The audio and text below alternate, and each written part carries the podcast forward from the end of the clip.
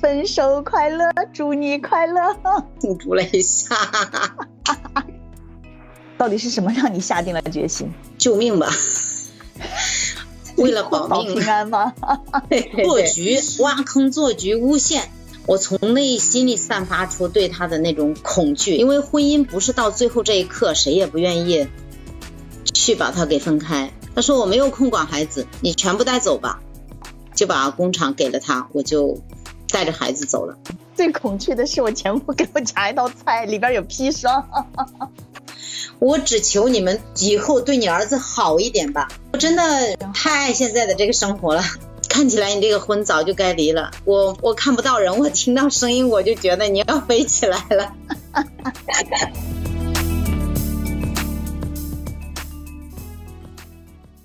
你是属于想要逃离婆婆的这个儿媳妇的角色，但是你的前夫应该是和婆婆之间互相纠缠的角色，在心理上。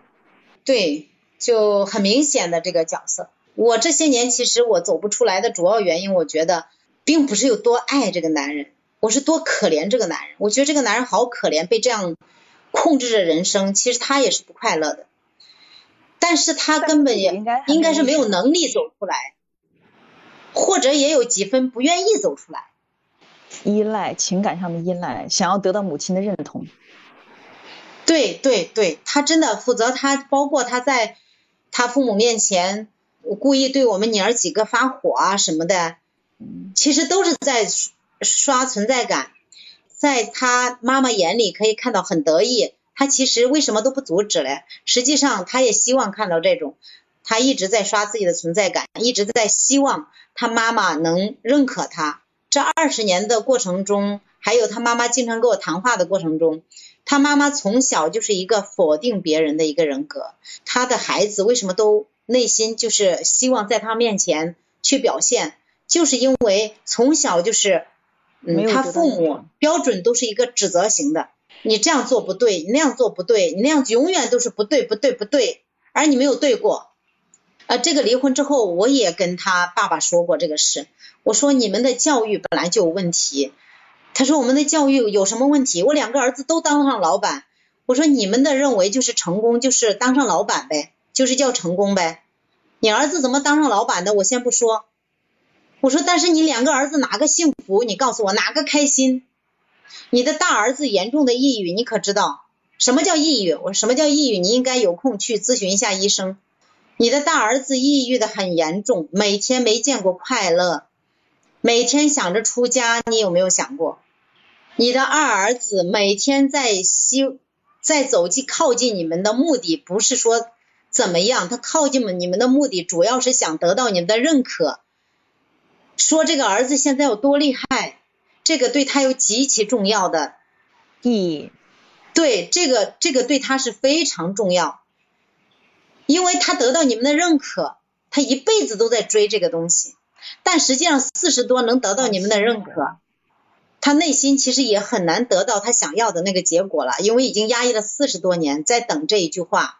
而你们在在捧他一下下的时间，还要拿出十十个棒槌来敲他。他说我那我们现在也夸他了呀。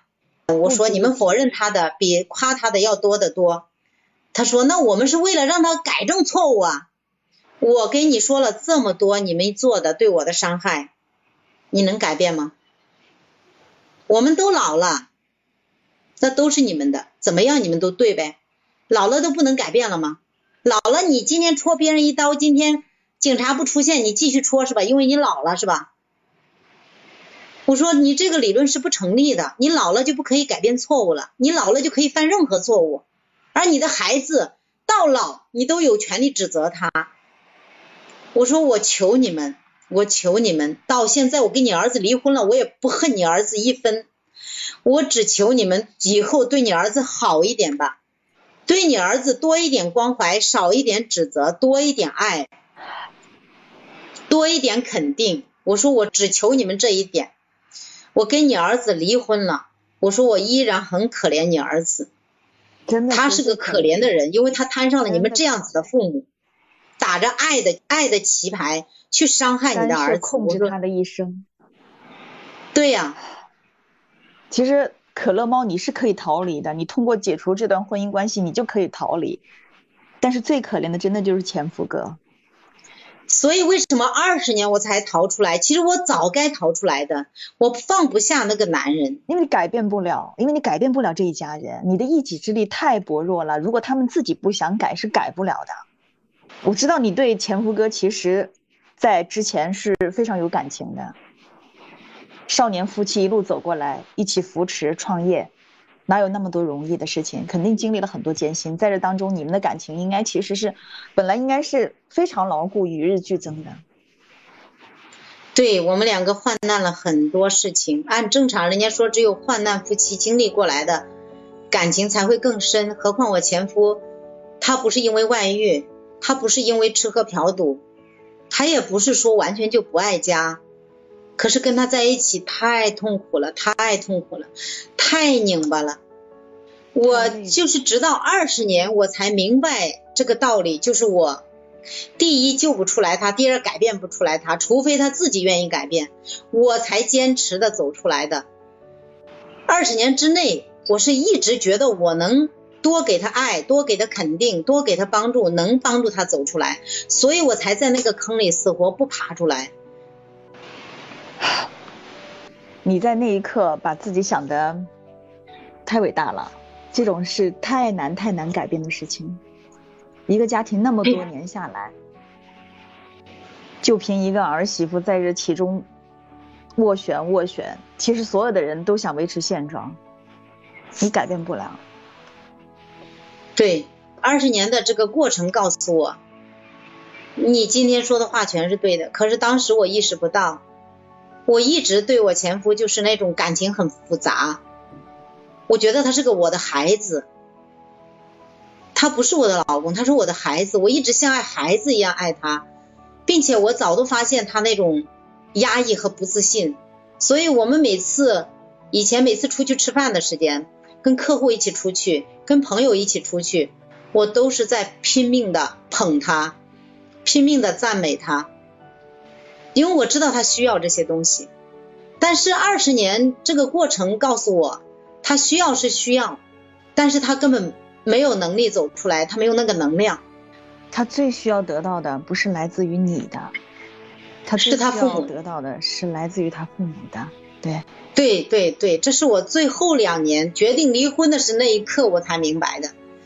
我说我该放手了，因为我给他再多。都填不了他心里的那个空，因为是他从小缺失的，尤其是最后没有离那几年，痛苦迷茫。后来就是学习，听各种的家庭教育课，慢慢自己理清了这里面的关系，我才真正的放手。没有理清，我就认为我是能救他的那个人。我认为一个人掉坑里，谁都能救他。但是家庭教育所缺失的这个东西，只有。当事人才能。还需系铃人，对对对对，所以前夫哥真的是个可怜人，他这终其一生都在想要得到爸爸妈妈的肯定。进了一只虫子是吗？蜜蜂，蜜蜂，我怕它蛰我。你看，现在蜜蜂都叮你，浑身上下散发着恋爱中的女人的花朵一般的味道。对对，蜜蜂都觉得你很香。蜜蜂是吉祥的，挺好的。改变不了就先拯救自己吧，拯救孩子们吧。现在老大怎么样？老大现在状态，我真的觉得很满意，很满意。那时间自暴自弃的时间，呃，玩电脑不学习，然后把自己狂吃，吃的很胖，吃到两百零一斤，最胖的时间。然后，呃，我们离婚之后，呃，然后我又跟他谈了话，我也调整了自己对他的一种方式啊。我们娘俩又就是开诚布公，又真诚的谈过几次。然后我儿子现在就变化非常大，一个是对身材的管理，现在已经减到一百四十五，一米八，现在的身材非常标准，一身的肌肉。呃，第二就是回来也是照顾弟弟也不一样。我们出去的，他每次要是暑假寒假回来，如果我们出去逛的话，两个弟弟我是不管的，真的我就是那个后面跟着拍照的那个人。他就一手牵一个，随队带着弟弟，啊对，一手带一个就去玩，然后回来他在家我就没有做过饭，呃一天三顿他来搞定。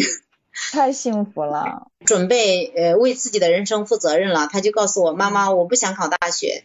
你要说考一点差一点大学，我努力一下我也能考上。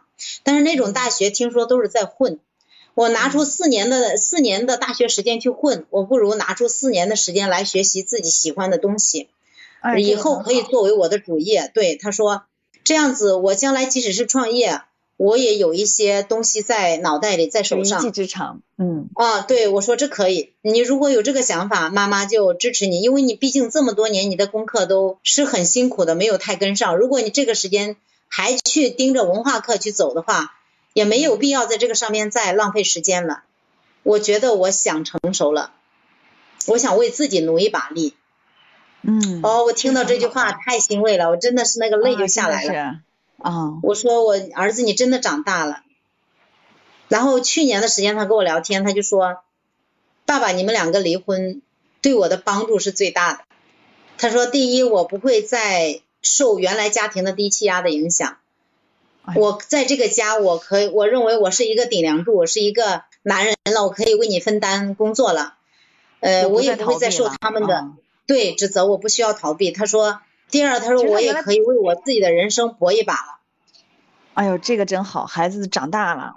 其实他原来那种没日没夜的打游戏啊，他其实可能很大一部分原因就是逃离这个家庭，不去想，不去碰，逃离这种让人窒息压抑的这种家庭氛围，逃离奶奶的指责。对他就是这样讲。反正我原来是，我发现我怎么做都是错的，我的决定也没有人重视。那个时间我也看到了，你也很为难。原来头你们没有离婚的时间，我认为全世界跟我没有关系，我只需要一部手机、一间房子、一个床就可以了，我就只需要打游戏，他说我就可以活自己了。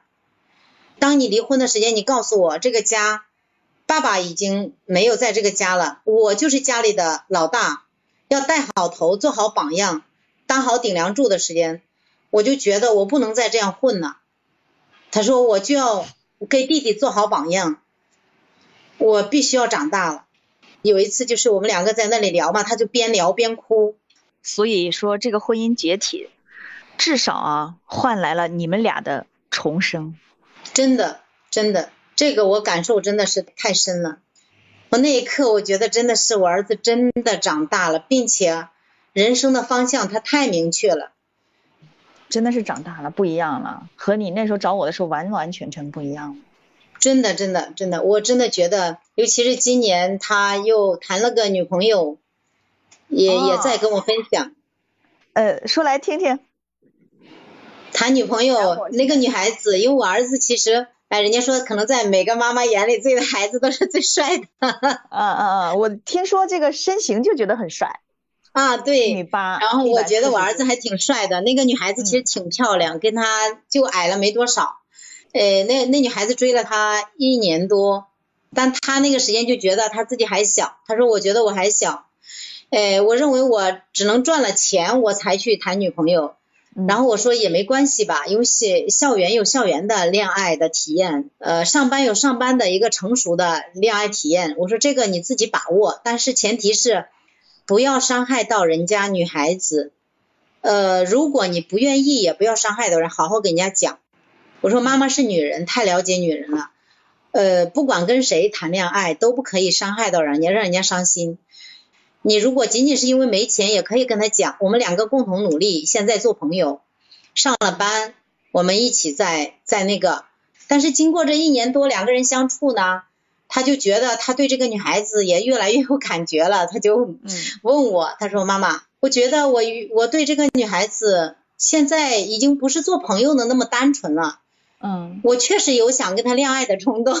嗯嗯嗯，我说那如果你真的有这个想法，那你就可以表白。他说：“但是我的性格跟爸爸有点像，就比较被动。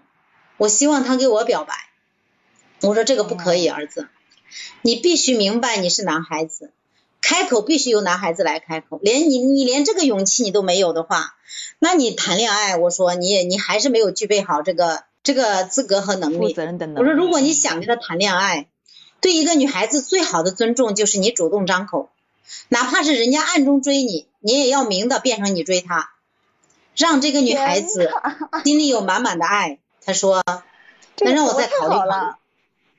然后他就想了两天，对他想了两天，他就有一天晚上他给我讲，啊，我想好了，我准备给他表白了。然后我说好，我妈妈鼓励你，他就跟他表白了。第二天告诉我说，妈妈我表白了。我说那你表白结果呢？他说他考虑一下，呃先观察一下。我说那也行，因为人家也要观察一下你是不是真的。嗯嗯。人家都守了你一年多。很快就两个人就是热恋的一个小情侣了，然后他就过了有一星期，我说儿子有什么收获？他说我最大的收获就是我在学习怎么照顾女生。我发现我以前你老夸我，把我夸的，我觉得我已经很会照顾人了，但是我跟他谈发现我还是有很多没有照顾到。呃，实践一下，发现还是很欠缺，一定要对对对，他说我在你眼里，你觉得我很完美了。他说实际上我还是做的不好。哎呀，我说儿子你太谦虚了，就光这一条我都很喜欢。可能可乐猫的这个双重的身份啊，从前是做人家的儿媳妇儿，现在呢，以后呢，啊以后现在还是以后啊，以后要做人家的婆婆，所以。你现在是想的是我曾经走过的路、掉过的坑，不会让你未来的儿媳妇再尝一遍，这个特别好，这个太赞了。对我的媳妇儿，我希望我的媳妇，我走过的所有这些这些磨难都不要有磨难。希望我的将来三个三个儿媳妇儿，我不说像当下都说的当姑娘看，但是我也希望她像一个亲人。当发生矛盾的时间。我是从中间是以调和的方式，而不是分裂的方式让他们去相处，或者是最好的方式就是他们两个的事最好由他们两个自己去解决，妈妈最好是退出这个他们两个人的关系，呃，躲到一边去，最好是不参与。我觉得这个是最理智的，因为一个母亲，你有时间可能难免呃会觉得自己的儿子怎么怎么样最好。嗯。没有大矛盾的情况下，两口子的小问题由他们自己去解决。其实两口子在解决问题的时间，也是一个互相磨合、互相建立感情的一种方式。真的是出现他们沟通不良的时间，这个时间最多就是父母跳出来，呃，告诉他们一个正确的沟通方式，这个是最重要的，而不是去参与他们说你对你错。我觉得事情发生没有绝对的谁对谁错。最好就让他们养成一个正确的、良好的沟通的一个方式，这个是最好的。我特别喜欢可乐猫现在的状态，就是从身体到心理。现在反过来再看，不说感谢谁，感谢谁，但是这段婚姻关系确实给了你很多的思考。我觉得以后你的三个儿子都会非常幸福。是，事无对错，全是在人。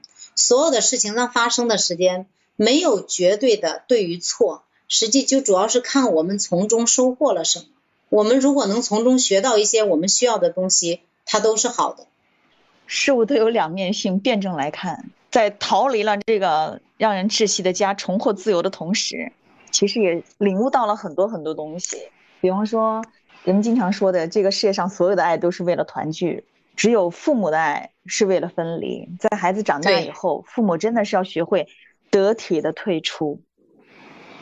没错，没错。我现在最大的感悟，真真的就是在这一块儿。对这三个孩子，我就一直是抱着一种，就是你长大一点，学会一点，我就这一件事我就不替代，尽量你的事情你就对对对，我就一点一点一点点在放手。所以当我带孩子出去，他们都是说。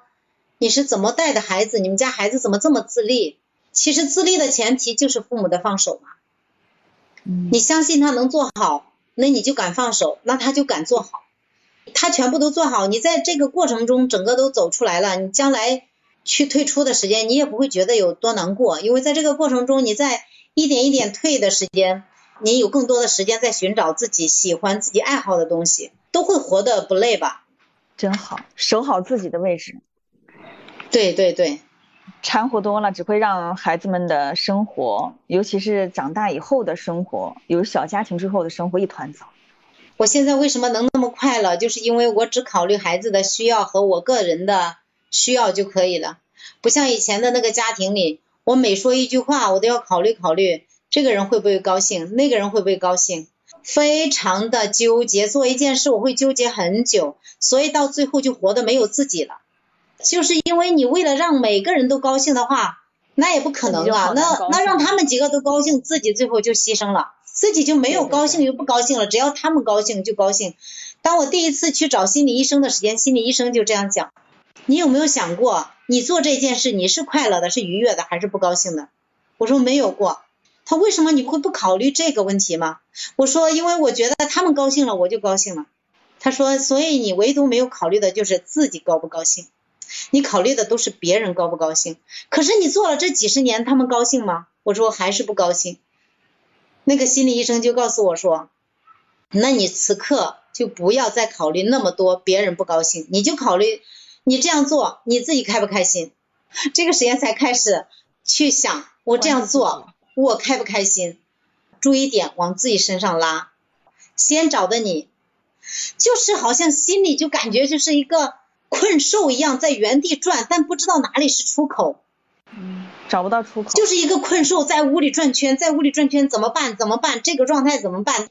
知道那种状态是不对的，但是又不知道怎么办，所以那时间就找到你，真的走出来了就最好，总算把这个局给盘清楚了。过了，通过这个局，我也认识了很多，就是没有糊里糊涂的走出来，在走出来这个过程中。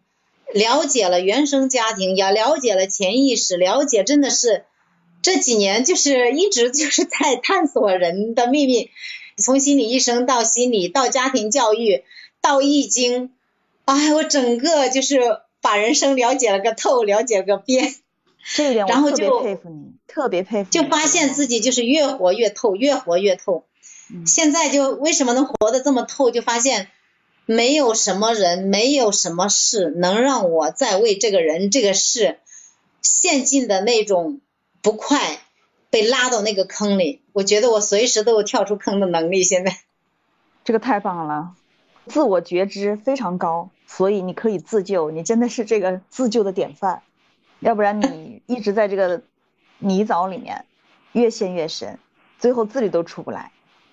真为你高兴，真的可乐猫特别为你高兴。希望你就是在接下来的人生里面能够活出更精彩的自己。会的，会的。我的幸运就是从认识你的那一刻开始的。哈哈哈！最后发现我是你的幸运小天使。真的，真的是。就从认识你之后，我觉得我的人生像开了挂一样。主要还是自己有这种高觉知，去发现问题，发现。问题底层的逻辑和它本质的核心内容，才能够走出这一步。那个时候你找我的时候，就是说，哎呀，孩子不听话呀，老是打电脑游戏啊，怎么怎么样？但事实上，这只是一个表象，本质还是剪不断理还乱的这个一团麻纱一样的家庭关系。还好，咱们逃出升天了，自由万岁，升天的成仙，离婚快乐，离婚快乐。现在真的状态特别好，对呀，我真的觉得现在我每天都开心的，开心的像溢出来的那种感觉，你知道吗？就每天就是做个什么事，我也哼着歌呀什么呀，开着车我也忍不住在开心。我我怎么就这样走出来了？我怎么就这样子就得到幸福了？我每天就觉得在做梦一样的那种感觉。就没有谈女朋友、男朋友的时间，那个时间我已经已经是开心的不行了。这谈了男朋友更开心，更加锦上添花了，真的是。